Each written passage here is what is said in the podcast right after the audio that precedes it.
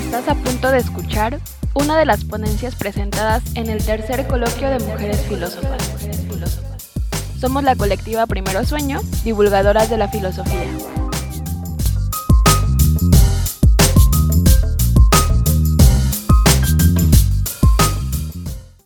María de Guadalupe Huesca González. Ella es mexicana residente en Argentina licenciada en Relaciones Internacionales por el Instituto Tecnológico Autónomo de México y es maestranda en Estudios Sociales Latinoamericanos por la Universidad de Buenos Aires. La influencia de la patologización de la mujer embarazada en la historia de la apropiación de los cuerpos de las mujeres por los hombres. Abordajes desde la obra de François Morisot. Una pequeña nota aclaratoria para empezar. En la obra de Morisot existe una correspondencia entre la mujer y la matriz y no hay una problematización en torno al género. Nos interesa, sin embargo, dejar constancia de los diversos canales que se abren para la discusión de problemáticas diversas cuando diferenciamos o separamos mujeres y matrices. Ahora bien, el cirujano François Morisot, de 1637-1709, es considerado uno de los padres de la obstetricia como especialidad. Sus obras fueron traducidas a diversas lenguas europeas y su legado es tan amplio como la vigencia de su sugerencia de parir en posición recostada, que fue difundida como la posición francesa y sustituyó a la posición en cuclillas o silla de parto. En este trabajo se muestra el legado de Morisot como uno de los pilares en la historia de la apropiación de los cuerpos de las mujeres por los hombres, a través de tres cuestiones que analizamos en su obra el desplazamiento y desacreditación de las parteras como expertas autorizadas para la atención de las mujeres en su salud sexual y reproductiva, la patologización del embarazo como proceso y de la mujer embarazada como persona, y la separación de la mujer embarazada y patologizada de su propio cuerpo, en tanto vida corporal diferenciada de su vida espiritual, colocando en un nivel jerárquico superior la vida espiritual de su cría. Primera parte, desde ese lugar. Morisot presenta su obra en un momento y espacio en el cual precisaba legitimar la figura del cirujano y luego debatir con sus pares colegas, dentro de los cuales destaca François Rousset y la polémica en torno a la cesárea, sobre cuestiones puntuales. Morisot tiene como punto de partida el legado de sus predecesores más recientes, como Ambroise Paré, cirujano barbero cuyo trabajo se focalizó en los heridos de guerra en el siglo anterior a Morisot, sus procedimientos llegan a nuestro autor gracias a las notas de Jacques Guillemot, su yerno y estudiante. También construye sus tesis en torno a trabajos tan antiguos como los de Hipócrates, Aristóteles y Galeno, y retoma las teorías de los humores y los temperamentos conoce el trabajo anatómico de Falopio, al cual le concede el haber nombrado las tuba uteri y los desarrollos de Reignier de Graff, de quien refuta la teoría según la cual las mujeres poseen óvulos, o según él, pequeños huevos, que se trasladan a través de las tuba uteri hacia la matriz, donde se genera el infante. Paré, Morisot, Guillemot y Rousset pertenecieron al círculo de cirujanos que desarrolló sus actividades en el Hôtel Dieu de París, hospital cuya fundación data del siglo VII y que transita de un asistencialismo prestado por mujeres enfermeras y monjas, basado en la premisa de la caridad cristiana, hacia la aparente laicización de los servicios hospitalarios con la entrada, a partir del siglo XIV, de médicos, dos veces por día, visitando a todos los enfermos, pero también de cirujanos, barberos y maestros sangradores cuando se les solicitaba. Segunda parte. ¿Qué es la mujer sino un hombre enfermo? En sus aforismos, Morisot declara, la condición de las mujeres es muy desafortunada, porque están sujetas no solamente a todas las indisposiciones propias de los hombres, sino también a una infinidad de otras de las cuales los hombres están exentos. Esto tiene que ver con la conceptualización de la mujer morisoniana. Si tomamos como él la anatomía como punto de partida, notaremos que la mujer es igual a un hombre en su composición anatómica. Posee también dos testículos y conductos espermáticos o preparans, porque llevan y preparan a los testículos la sangre por la cual se crea el semen, con una sola y enorme diferencia, a saber que el autor de la naturaleza puso la matriz en el vientre de la mujer Esta matriz es como la tierra fértil, el lugar donde el semen masculino y femenino se mezclan. Los sémenes contienen cada uno en potencia la forma e idea de todas las partes del infante que se engendrará. La matriz los abraza, les da calor, toma el caos y da la forma a las partes del cuerpo del infante. Los perfecciona, los alimenta y los conserva hasta el tiempo del parto. Con la matriz están ligados los conceptos de fecundidad, y esterilidad su contrario, así como el de concepción. La fecundidad es una disposición natural de su cuerpo, por medio de la cual puede, con ayuda del hombre, engendrar a su semejante. La esterilidad es, pues, la impotencia que proviene de los defectos y vicios que se encuentran en todo su cuerpo, es decir, el de la mujer, o en algunas de sus partes. Valga decir que para Morisot la esterilidad proviene generalmente de la mujer. Para él, por cada hombre impotente, se encuentran 30 mujeres en la misma condición. Esto porque mientras para los hombres solo se necesita una gota de semen para la procreación, las mujeres necesitan cumplir una multiplicidad de requisitos que las hacen fértiles y que comienzan con la buena disposición de su matriz. La concepción es una acción de la matriz por la cual los sémenes prolíficos del hombre y la mujer son recibidos y retenidos para engendrar y dar forma al infante. La matriz es el don causante de todos los males propios de la mujer. Observemos aquí que existen entonces dos categorías de enfermedades, aquellas compartidas por hombres y mujeres y aquellas exclusivas de las mujeres. Estas poseen un sangrado menstrual al que se puede llamar también las purgas de la mujer, porque todo el hábito de su cuerpo es purgado a través de esta, de la superfluidez de la sangre. O las flores de las mujeres, porque así como los árboles no dan frutos sin que estos sean precedidos por flores, la mujer suele no embarazarse antes de haber tenido sus flores. En la alquimia morisoniana, la sangre menstrual es la materia destinada a alimentar al feto durante todo el tiempo de su hospedaje en la matriz. Tercera parte, la mujer embarazada es una mujer enferma podemos plantearnos que la primera mujer enferma es la mujer estéril, de acuerdo con los conceptos que abordamos anteriormente. Para Morisot, aquel capítulo del Génesis bíblico donde Sara, a causa de su esterilidad, le pide a Abraham tener sexo con la sirvienta egipcia, quien finalmente concibe un hijo al que llaman Ismael, constituye una costumbre abolida pero permitida para aquellos del linaje de los Césares o de los Borbones, quienes pueden, con algo de razón, dejarse llevar por esta supersticiosa y común inclinación para la conservación de su especie, y son excusables y permitidas para los grandes monarcas y hombres ilustres, pero no son convenientes para las gentes del común. Tenemos luego la enfermedad de nueve meses, cuyos padecimientos son atribuidos a la supresión de las menstruaciones. Las mujeres se diferencian de otras hembras animales, dado que estas últimas se portan casi siempre bien, mientras que las mujeres humanas, de vida ociosa y sedentaria, con menstruaciones ausentes, no lo hacen. Es por ello que, aunque la mujer embarazada se comporte bien, debe ser considerada como enferma de cierto modo, dado el estado neutro en el que está. La mujer embarazada debe ser tratada como enferma porque se pone en peligro de muerte si no hace lo posible para evitar y prevenir inmensidad de accidentes a los que está expuesta en este tiempo, durante el cual hay que cuidar de dos, es decir, de ella y del infante que porta en su vientre. Esta mujer dos en uno ya no es, y quizás nunca fue, dueña de sí misma. Debe ser atendida. El aire que la rodea no debe ser ni muy caliente ni muy frío, porque el caliente le causa debilidad y el frío le puede causar tos, y la tos puede ser tan fuerte que le puede ocasionar un aborto. No debe estar expuesta a malos olores, debe dormir al menos 8 y cuando mucho 10 horas de las 24 del día.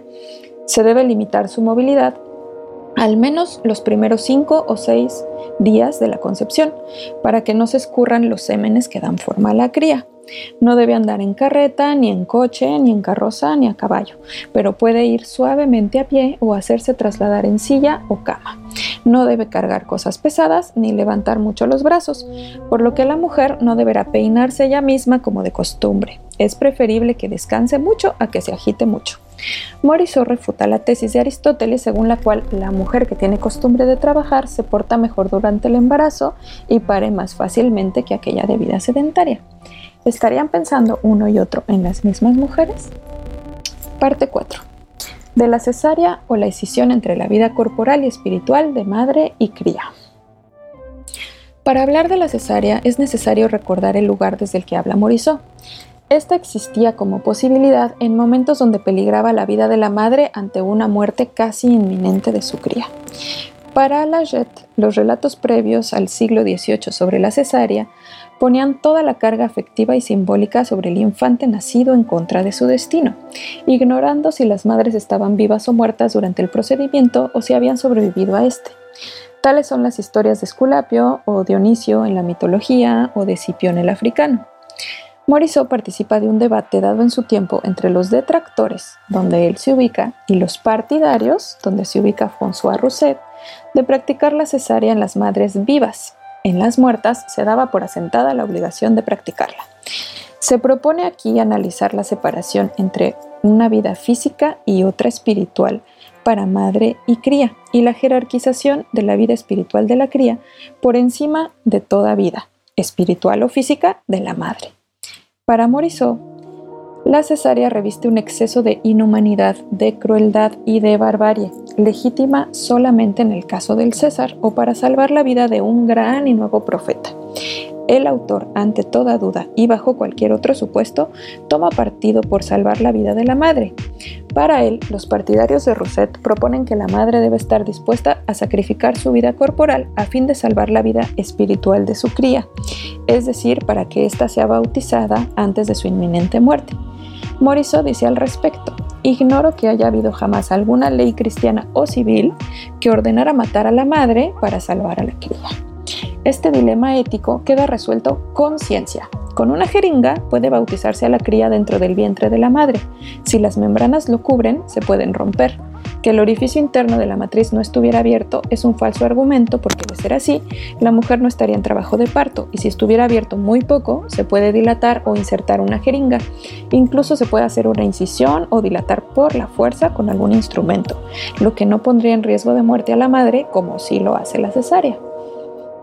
Morisot concluye, luego, que si no se puede salvar la vida de ambos, se debe preferir la vida de la madre por muchas razones que todos los buenos teólogos saben, y sacar a la cría completa o por pedazos para salvar la vida de esta bautizo previo, porque negarle el socorro que le podríamos dar sería cometer un verdadero homicidio, mientras que al infante no se le está asesinando, sino adelantando su muerte corporal unos instantes, la cual no podría evitarse sin que fuera el causante seguro del homicidio de su madre, de lo que el cirujano a cargo sería el causante si no lo evita cuando puede.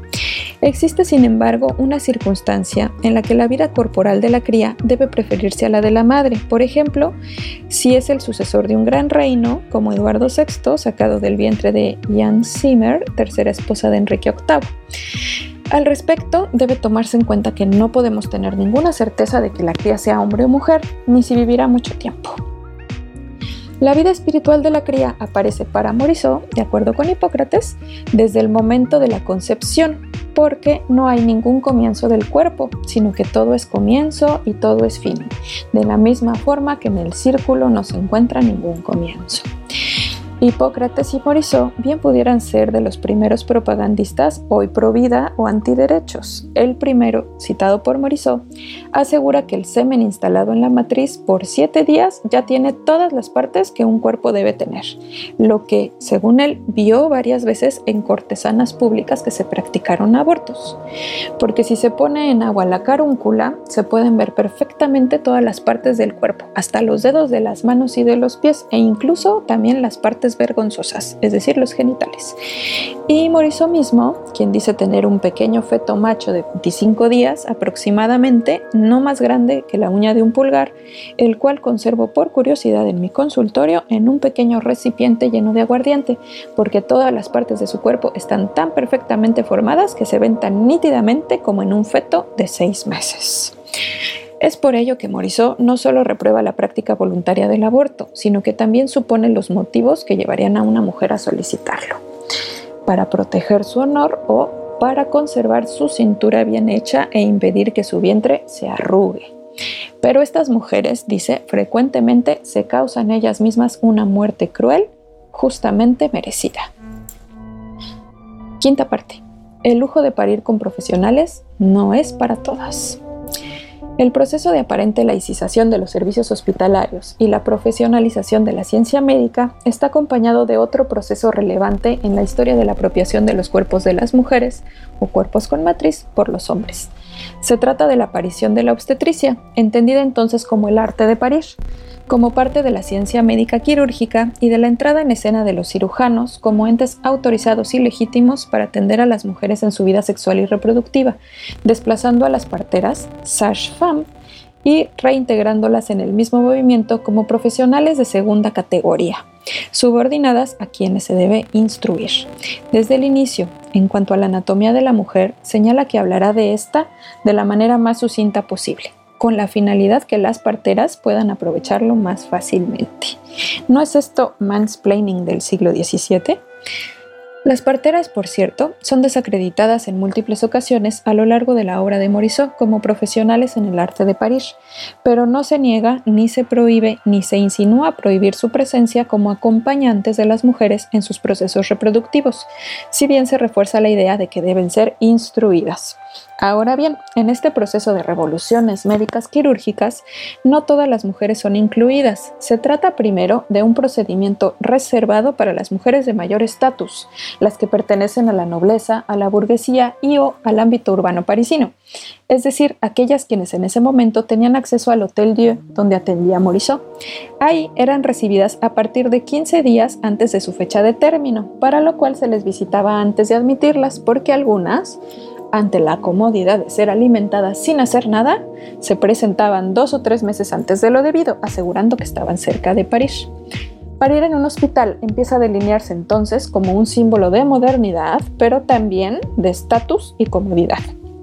Lo mismo sucede con el proceso de lactancia, sobre el cual Morisot dedica un capítulo titulado Las condiciones requeridas para la elección de una buena nodriza, cuya primera condición ideal es que sea la madre del infante, aunque sea un poco menos buena.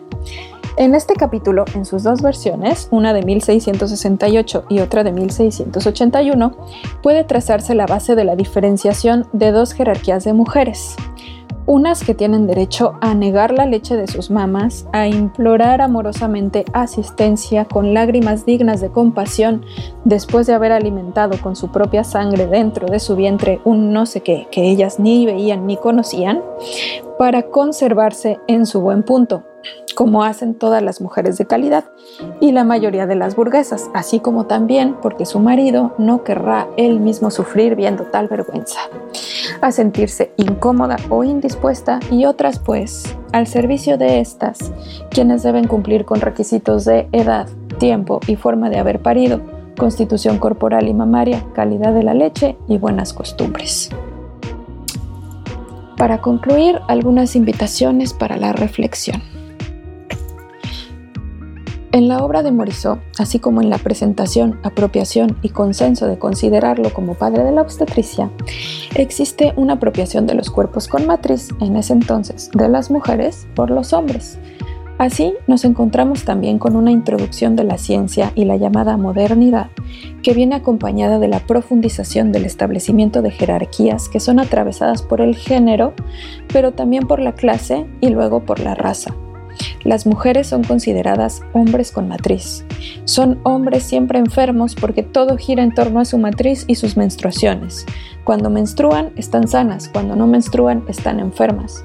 Si lo midiéramos, las mujeres pasarían entonces la mayor parte de sus vidas enfermas.